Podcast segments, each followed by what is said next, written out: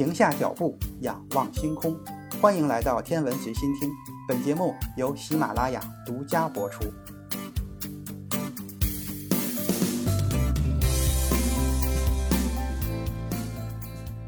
天狼星是全天最亮的恒星，呈现出耀眼的白色。它还是通过天文望远镜人眼可以分辨出来的目视双星，分成 A、B 两颗星，其中 B 星又是最早被确认的白矮星。但是西方古代对天狼星颜色的某些记载，却困扰了现代天体演化理论百余年。在古代西方文献中，天狼星常被描述成红色。学者们在古巴比伦楔形文泥板书中，在希腊、罗马时代托勒密、塞涅卡。西塞罗、赫拉斯等著名人物的著作中，都曾经找到过类似的描述。按照现行的恒星演化理论以及现今对天狼星双星的了解，A 星正位于赫罗图的主星序上，根本不可能在一两千年的时间尺度上改变颜色。恒星在演化为白矮星之前，会经历一个红巨星阶段。那么，白矮星的 B 星就被认为曾经有盛大的红光掩盖了 A 星。似乎有希望解释古代西方关于天狼星呈现红色的记载，但是按照现行的恒星演化理论，从红巨星演化到白矮星，即使考虑极端的情况，所需要的时间也必定会远远大于千年这个数量级。所以说，古代西方的记载始终没有办法在现行的恒星演化理论中得到圆满的解释。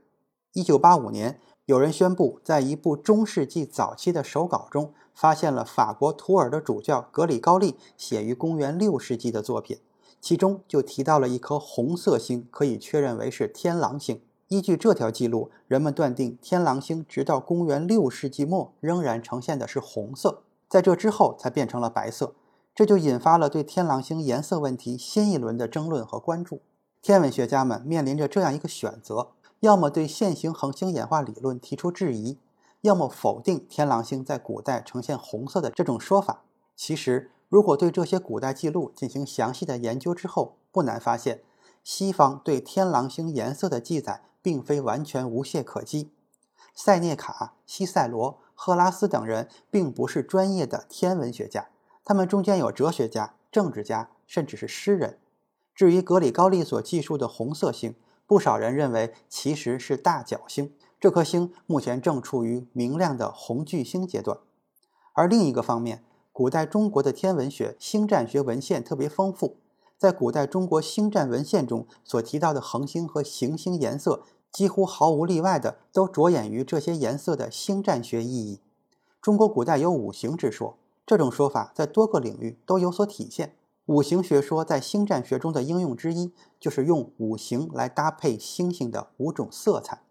既然要把星星分成五种颜色，就需要指定某些著名的恒星作为这些颜色的标准星。所以，星占文献中所涉及的恒星颜色，只有对这些标准星本身颜色的记载，才是真正可靠的。这种关于标准星颜色的记载，现今所见最早的技术，出自司马迁的《史记·天官书》之中。在书中谈论金星的颜色时，给出了五色标准星如下：白比狼，赤比心，黄比申左肩，苍比申右肩，黑比魁大星。这五颗标准恒星依次就是天狼星、新宿二、申宿四、申宿五、魁宿九。司马迁对五颗恒星颜色记述的可靠性和真实性，可以这么来证明：在这五颗星中，除了咱们讨论的天狼星之外，对其余四颗星颜色的记载都是可信的。新宿二光谱为 M 一星，确实是红色；深宿五光谱为 B 二型，呈现出了青色，就是所谓的苍色；深宿四现在为红色超巨星。按照现行的恒星演化理论，学者们已经证明它在两千年前呈黄色是完全有可能的。最后的魁宿九光谱是 MO 型，呈现出暗红色。但是古人将它定义为黑色，是因为与五行相配的五色有固定的模式，必定是青、红、黑、白、黄，所以标准恒星的颜色中必须有黑色。可是星空背景就是黑色的，如果真有一颗黑色的星，那么怎么也发现不了，所以也就只能找到一颗星的颜色来近似的表示。还有一个问题就是五色是固定的模式搭配，对于五色之外的其他中间的颜色，在五色体系中只能近似的归纳进去。在讨论这些星的颜色时，就会出现不准确的情况。而在天狼星的颜色问题中，恰好是红色和白色之争，两者都在五色模式之中，所以也就不必担心近似的问题。这也进一步证明了利用中国古代文献解决天狼星颜色问题时的可靠性。